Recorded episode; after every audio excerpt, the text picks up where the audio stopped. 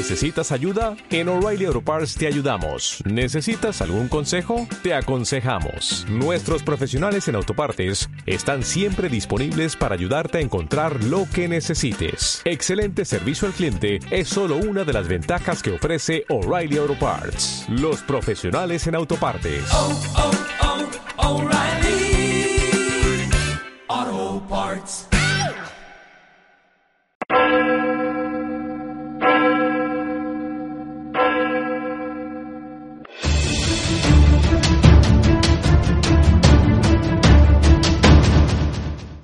Hola, bienvenidos al informativo de Magnífica TV, dedicado a ofrecer las noticias más relevantes de la Iglesia Católica. Hoy es miércoles 2 de agosto del 2017 y estos son nuestros titulares.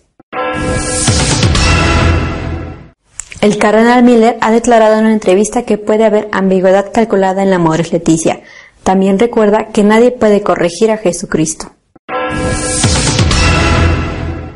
Los obispos colombianos han retirado el certificado de católica a una televisión de su país, teleamiga que ha negado que el Papa Francisco sea legítimo. Un año más, la cifra de católicos en Alemania ha vuelto a disminuir, y no por muerte natural solamente, sino por apostasía pública. Este año han dejado a la Iglesia 160.000. Los anglicanos de Inglaterra están al borde de la desaparición. Solo practica esa religión el 1,4% de los habitantes del país. El cardenal Miller ha concedido una entrevista a Infolio, en la que aborda la situación creada en la Iglesia tras los últimos sínodos y la exhortación posinodal a Moris Leticia. Preguntado por si el cardenal Schönborn de Viena tenía una visión diferente de la suya sobre temas como la comunión a los divorciados vueltos a casar, Müller contestó. Puede que el cardenal Schönborn tenga una visión contraria a la mía, pero tal vez puede que tenga una posición contraria a la que él mismo tenía antes, ya que la ha cambiado. Creo que las palabras de Jesucristo deben ser siempre el fundamento de la doctrina de la Iglesia. El magisterio no tiene autoridad para corregir a Jesucristo. Él es, si acaso, quien nos corrige, y estamos obligados a obedecerle. Preguntado sobre si Amoris Leticia está en discontinuidad con el magisterio anterior, el cardenal Müller dijo: El Papa ha declarado muchas veces que no hay cambio en la doctrina dogmática de la Iglesia, y esto es evidente, ya que también sería imposible. En cualquier caso, los que quieren recibir la comunión y se encuentran en un estado de pecado mortal deben recibir primero el sacramento de la reconciliación, que consiste en una contrición sincera, un firme propósito de no pecar más y en la confesión de los pecados. Y nadie puede modificar este orden sacramental que fue fijado por Jesucristo. El cardenal continuó diciendo: ambigüedad en Amoris Leticia puede haberla y no sé si fue intencionada. Las ambigüedades, si existen, están relacionadas con la complejidad material de la situación en la que se encuentran los hombres de hoy, la cultura en la que están inmersos. Tenemos dos desafíos por delante. En primer lugar, aclarar cuál es la voluntad redentora de Dios y cuestionarnos sobre la forma de ayudar pastoralmente a estos hermanos para ir por el camino indicado por Jesús. El cardenal también abogó por no desperdiciar nuestras energías en luchas internas, en enfrentamientos entre nosotros, con los llamados progresistas, que están luchando por la victoria expulsando a los llamados conservadores. Si razonamos de esta manera, damos la idea de que la Iglesia es algo fuertemente politizado. Nuestro a priori no es ser conservador o progresista. Nuestro a priori es Jesús. Teleamiga era la televisión católica más importante de Colombia. Ahora ha dejado de serlo debido a que los obispos de ese país le han retirado ese título, debido a los ataques contra el Papa Francisco. La Conferencia Episcopal de Colombia ha criticado la actividad de la televisión católica Teleamiga por sembrar dudas sobre el pontificado del Papa Francisco entre sus espectadores con argumentos nocivos. El episcopado ha emitido un comunicado en el que menciona específicamente uno de los programas de la cadena, dirigido por el político y académico José Galat, quien también es fundador de Teleamiga. Pedimos a quienes participan en el canal, aun con la intención de servir a la evangelización, dejar esta colaboración por la confusión que suscita en el pueblo creyente, dada la línea de pensamiento falsa y dañina que ha asumido Teleamiga, agregó la nota de los obispos colombianos. Asimismo, la Iglesia ha exhortado a los espectadores del canal a abstenerse de ver sus programas y acudir a otros medios que cuiden la doctrina y el magisterio de la Iglesia católica. Finalmente, piden a los creyentes colombianos que se empeñen seriamente en formarse y prepararse para recibir al Papa Francisco, que visitará su país entre el 6 y el 10 de septiembre próximo, escuchándolo con docilidad de corazón. El pasado mes de octubre, Galat firmó una carta difundida en su canal en la que criticaba que el Papa Francisco apoyara el sí al acuerdo de paz firmado en noviembre entre el gobierno colombiano y la guerrilla de los FARC. Como votante y creyente, creo que si usted refiriéndose al Papa no conoce el entero contenido del acuerdo y lo está recomendando, entonces acepte que ha cometido un acto de inaudita imprudencia, pero si lo conoció, entonces acepte que ha cometido un acto malévolo contra la justicia, contra la verdad y contra Colombia, decía la misiva leída por un locutor de la cadena. Asimismo, Galat aseguró que su intervención apoyando una acción determinada era un acto de abuso de poder inadmisible para todos los colombianos. También se pronunció negando la legitimidad al pontífice al considerar que la renuncia del Papa Benedicto no fue válida. 160.000 católicos menos en Alemania por fallecimiento o por apostasía. Son los datos oficiales de la Iglesia de ese país, que encadena un año más de la crisis en sus filas. La Conferencia Episcopal de Alemania ha publicado su informe anual sobre la Iglesia Católica en el país. De nuevo muestra un escenario que empeora, pues siguen abandonando la Iglesia decenas de miles de personas pese a su todavía peso en lo social y asistencial, gracias en buena parte al impuesto eclesiástico que pagan los alemanes, su influencia y presencia real es cada vez más limitada. En 2016, en Alemania, había 23,58 millones de católicos, lo que representa el 28,5% de la población total del país. Durante este año abandonaron la Iglesia un total de 162.093 personas, una cifra algo menor que en 2015, cuando fue de 181.995. Por su parte, solo entraron 2.574 adultos nuevos a la Iglesia, mientras que se reincorporaron 6.461. La forma de medir quién deja la Iglesia es peculiar en este país y en Austria. Con un sistema similar, muchas personas se dan de baja como católicas en el censo de Hacienda, porque así se ahorran pagar el impuesto religioso que es un dinero extra que los que no declaran una religión no pagan. Debido a la bajada de la práctica religiosa y a la reestructuración que han tenido que hacer las diócesis, ha provocado que de 10.817 parroquias existentes en 2015 se pase a 10.280 en tan solo un año. También baja la asistencia a misa entre los católicos alemanes. En 2016 fue del 10,2%, dos décimas menos que el año anterior. Sin embargo, en 1995 esta cifra era del 18,6%, por lo que la caída es notable. Si hay una iglesia en crisis en el mundo, es la anglicana. En Inglaterra, su lugar de origen, ya solo se practica esa religión el 1,4 de sus habitantes, y eso a pesar de que es una de las religiones más permisivas que existen. El relativismo moral ha sido el disolvente más corrosivo para la Iglesia anglicana, que ha perdido la mitad de sus fieles en las últimas tres décadas. La puntilla está siendo la ideología de género. Cuanto más sale del armario, menos fieles tiene. Significativamente muchos de ellos se hacen católicos.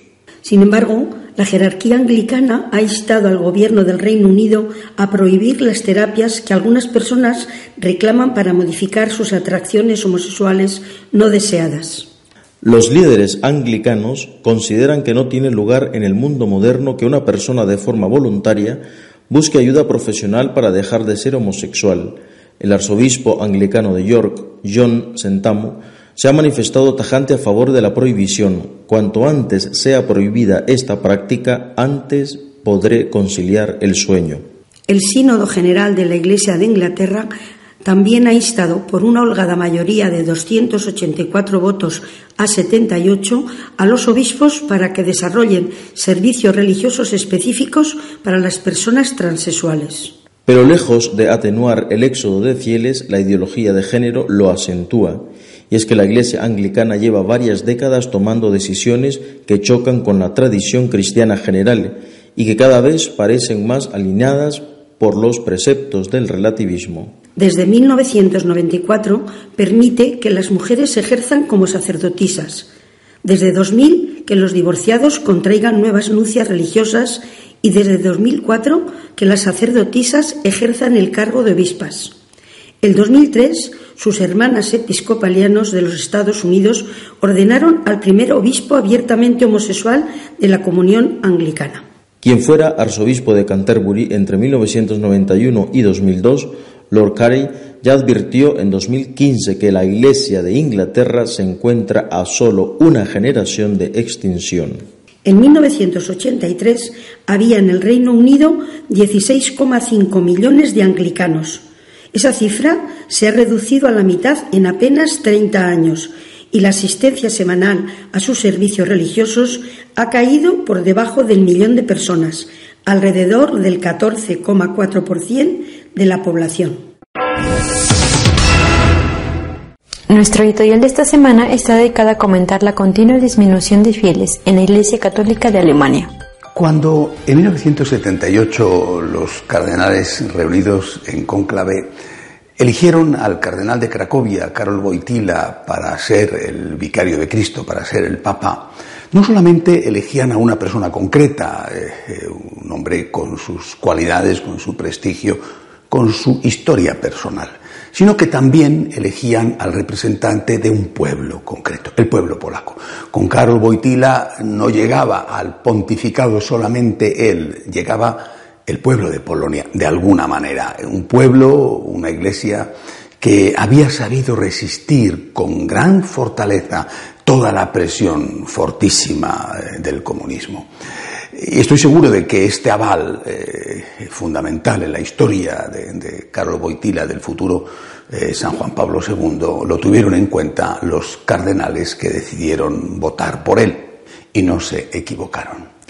Desde hace unos años y al margen de la eh, popular, simpática personalidad del Papa Francisco, la línea que, la línea ideológica que más influye, que más importancia tiene en la Iglesia es la marcada por el llamado eje centroeuropeo.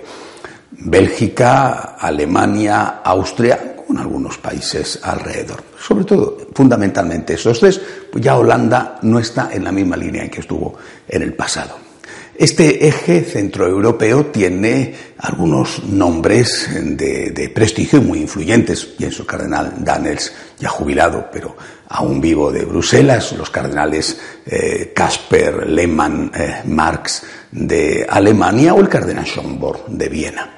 Ellos son los hijos espirituales de eh, algunos de los principales teólogos que gestaron el Concilio Vaticano II. un Karl Rahner jesuita, un Iscongar eh, dominico, un Bernard Herring eh, redentorista. Eh, digamos que aquellos fueron los que lanzaron las ideas y, estos son los hijos espirituales que están ahora aplicando esas ideas no solamente a sus iglesias locales donde ya llevan tiempo aplicándolas, sino intentando que se apliquen al conjunto de la iglesia. Pero sí, sí, Carlos Boitila tenía un aval, el aval de la iglesia polaca. ¿Cuál es el aval? De esta nueva reforma que, repito, lleva años, muchísimos años, aplicándose en sus respectivos países y que se quiere extender al conjunto de la Iglesia.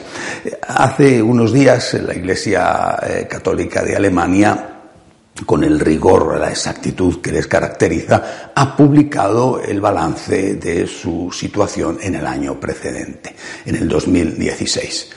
Eh, en ese año han dejado la Iglesia solo, entre comillas, 160.000 católicos. Han hecho apostasía de la Iglesia, en el que han abandonado la Iglesia.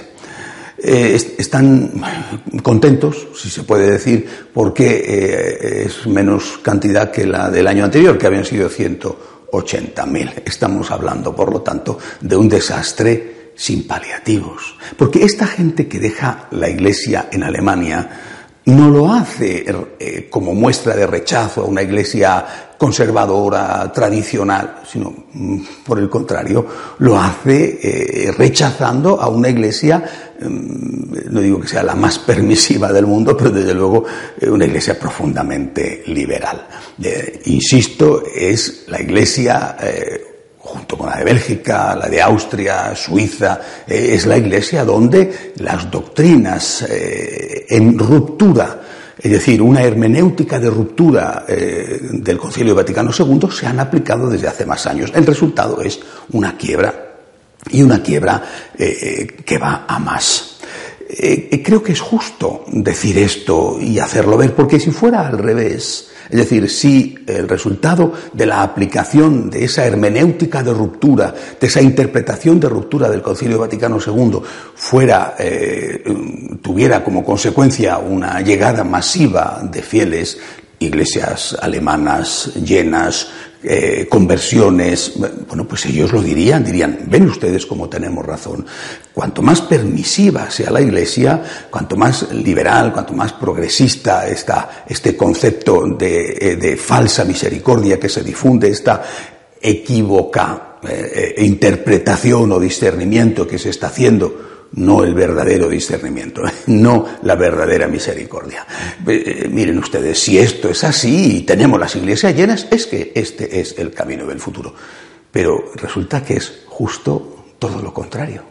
Es decir, cuanto más permisiva es una iglesia, y por supuesto pasa igual fuera de la iglesia católica, más más crisis tiene, menos gente acude, más problemas tiene para sobrevivir, eh, incluso desde el punto de vista económico, aunque allí todavía tienen dinero bastante debido al impuesto religioso. Eh, creo que tenemos que hacer un examen de conciencia sobre esto, tenemos que darnos cuenta de ello. No decirlo, no destacarlo, eh, es de alguna manera hacernos cómplices, aunque sea por el silencio, con lo que está pasando en Alemania, en Centro Europa, y con lo que eh, ellos quieren que siga pasando y que aumente en el resto del mundo. Cuanto más permisiva es una iglesia, menos gente acude a la iglesia. Esto es un hecho. Y contra facta non valent argumenta. Contra los hechos no valen los argumentos. Es un hecho. Insisto, en la iglesia católica pero también fuera, por ejemplo, en la iglesia anglicana, que esta semana también publicaba unos datos estremecedores. Solo el 1,4 de los ingleses acuden a los oficios dominicales de la iglesia anglicana en Inglaterra. El 1,4 es una absoluta irrelevancia. Es decir, la permisividad no atrae, la permisividad repele la gente ante una iglesia permisiva se queda en su casa. Repito, callar esto sería participar de alguna manera como cómplices en lo que está pasando y lo que algunos quieren que pase.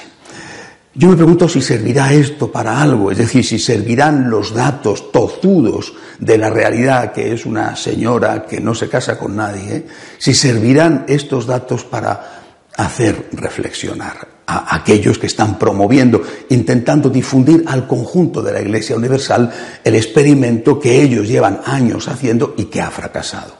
¿Servirá para hacerles reflexionar? Por desgracia, temo que no. Hay un refrán muy duro, dice, no digo que esté yo de acuerdo con él, ¿eh? pero dice, Dios ciega a quien quiere perder.